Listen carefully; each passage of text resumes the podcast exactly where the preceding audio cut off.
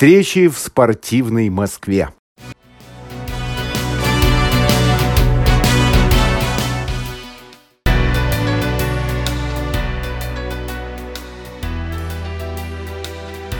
Здравствуйте, друзья! Спасибо каждому, кто сейчас кликнул на значок портала «Московской правды» и решил послушать нас.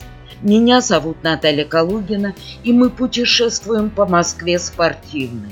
Помните, в прошлый раз мы договорились рвануть на Петровку, где в наши дни живет теннисный «Динамо-центр». Поехали! Найти на улице Петровки дом 26 совсем нетрудно.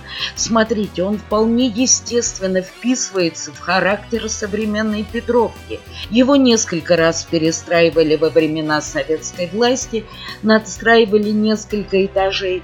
Но если мы только представим, как история шутила в этом месте, сколько всего тут перемешано, то не удивиться ее зигзагом невозможно. Тут и история знаменитого ЦУМа, и гибель великой конькобежки Инги Артамоновой, и декабристы, и Пушкин, и поэты, и Отечественная война 1812 года. И все эти повороты и зигзаги, как крылами покрывает великолепная игра, именуемая лаун-теннисом. А вот давайте с него и начнем. В 1900 году здесь появился первый в Российской империи спортивный клуб лаун-тенниса. Членами его были, как бы теперь сказали, инфлюенсеры мнений московского общества, среди которых был и один из владельцев предшественника ЦУМа, торгового дома Мюррей Мерилис Гай Мерилис. Помимо Гая Мерилиза, членами клуба были семья председателя Купеческого банка и Московского биржевого комитета Григория Крестовникова, Александра и Наталья Рябушинские, сестры известного московского промышленника и банкира Павла Рябушинского – а 15 августа 1901 года общество провело первый чемпионат Москвы. К слову, эти соревнования проводятся и по сей день и являются старейшим теннисным турниром России. Стоит заметить, что всего членами теннисного клуба были более тысячи человек, а среди них было 25 дам. 1918 году в связи с революцией общество было распущено. Оно, кстати, сыграло важнейшую роль в становлении и развитии тенниса не только в Москве, но и во всей России. Но несколько лет корты пустовали. И, наконец, 30 мая 1926 года они вновь открылись, и на этот раз под флагом общества «Динамо». Среди первых теннисистов-динамовцев были Борис Ульянов, Николай Иванов, Николай Бочаров. Впрочем, об этой современной жизни знаменитых кортов вам расскажет уроженка Петровки, заслуженный мастер спорта, первая наша соотечественница, победительница Уимблдонского турнира, создательница концепции современного спортивного телевидения и просто потрясающая Анна Дмитриева. Там играли, в общем, те теннисисты, о которых я уже слышала – вернее, больше читала, чем а, слышала даже. А, но некоторых знала. Ну, например, там был такой Николай Иванов, который играл там всю жизнь. А он был у нас главным судьей, которого мы смеялись, что человек, который следит только за облаками, чтобы дождь не пошел. Ну, очень симпатичный человек был, известный с прошлым теннисист, который, собственно говоря, научил мою, моего тренера Нину Сергеевну Теплякову играть в теннис потому что он за ней ухаживал, как она сказала, он мне обещал научить меня играть в теннис и свозить на курорт. Он все это сделал. После этого я его бросила. Дело в том, что мы жили на улице Москвина, это нынешний Петровский переулок. Это, ну, пять минут ходьбы от, этого, от Петровки 26. И поэтому, естественно, я с моим отчимом, который хотел меня при, приучить к теннису, Потому что я немножко играла на даче в Пестове. И он хотел в Москве где-то там, так сказать, меня определить. Это было самое близкое место. И он со мной ходил на Петровку как раз в надежде, что там есть какая-нибудь секция. Я там несколько раз играла об стенку. Э, ну, это было для «Динамо», это был свой такой маленький филиал, где больше, э, видимо, играли начальники, нежели занимались спортом. Но, в принципе, он был таком, на таком полуофициальном коммерческом положении. То есть там можно было прийти и поиграть, и такие были Э, постоянные, так сказать, посетители этого клуба. Но официально это никак, э, никак не афишировалось.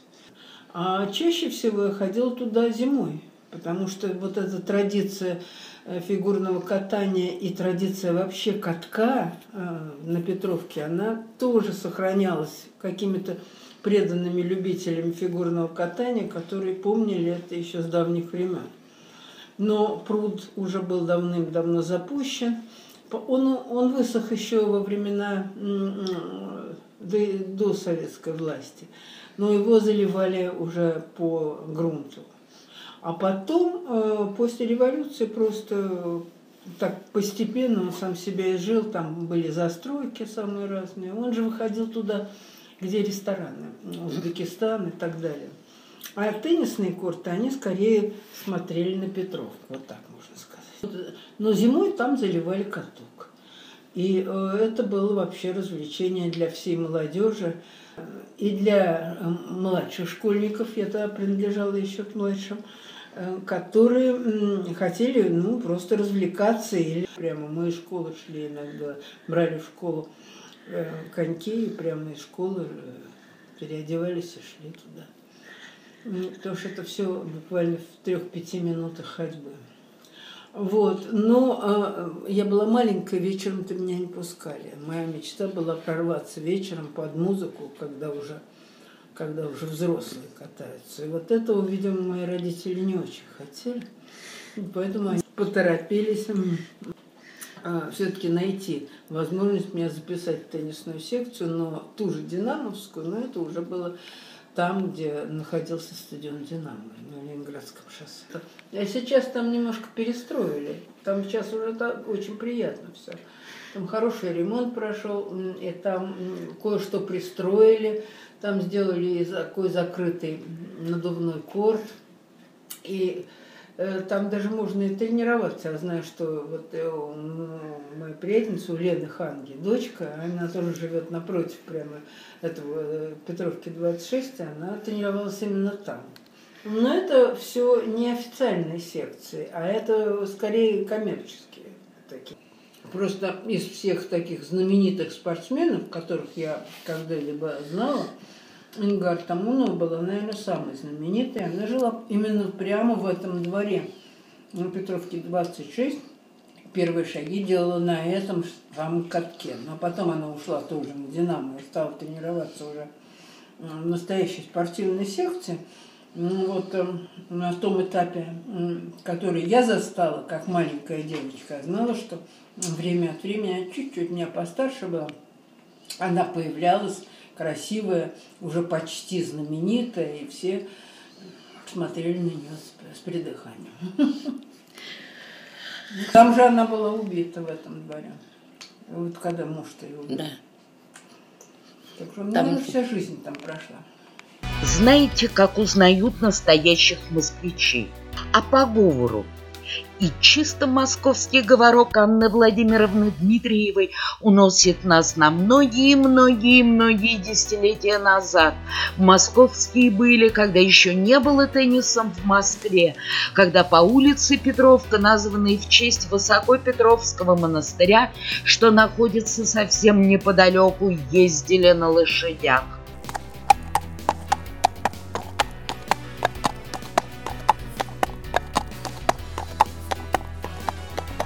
Слышали, как застучали копыта лошадей, везущих повозку, в которой ехал князь Андрей Львов, к слову, представитель рода, восходящего еще к Рюриковичам. Середина XVIII века, 1754 год. Он здесь, на тихой московской улочке, строит свою усадьбу. После, в 1759 году, он отдаст ее своему зятю, князю Сергею Адоевскому.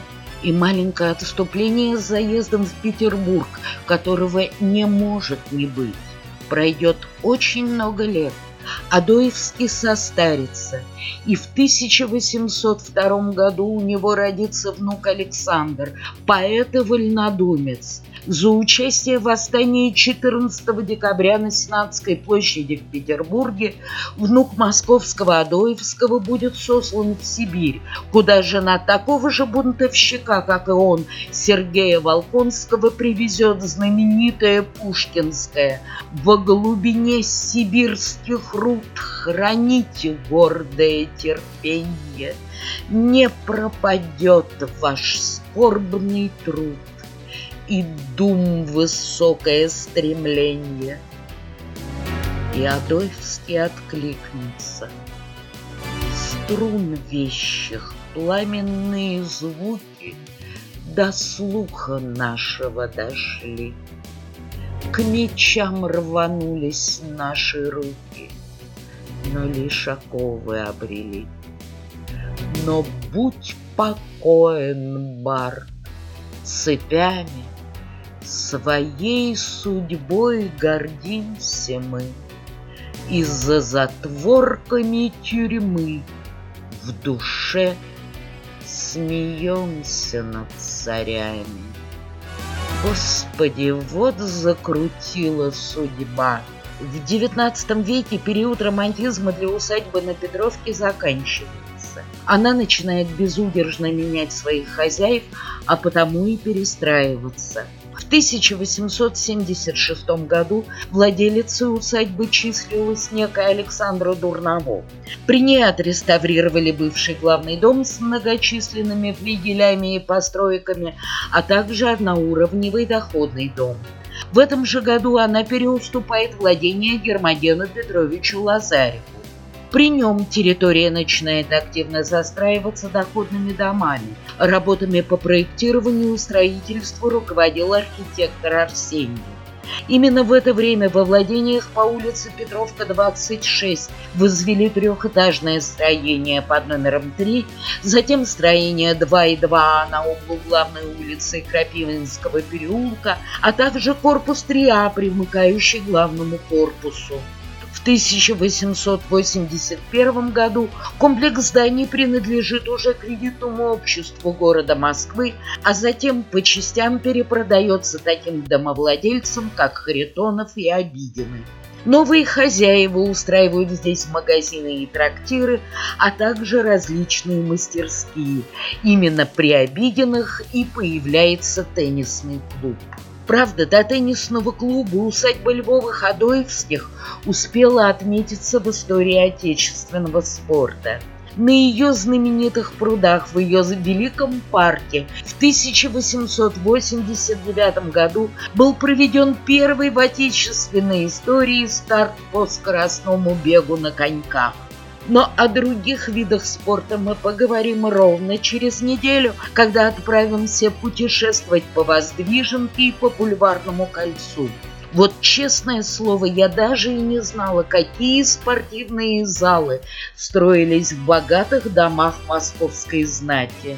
Ну, а пока отдыхать, чтобы потом снова подолгу гулять по Москве. Хорошего отдыха!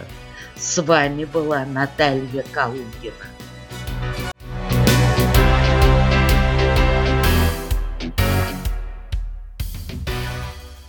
Встречи в спортивной Москве.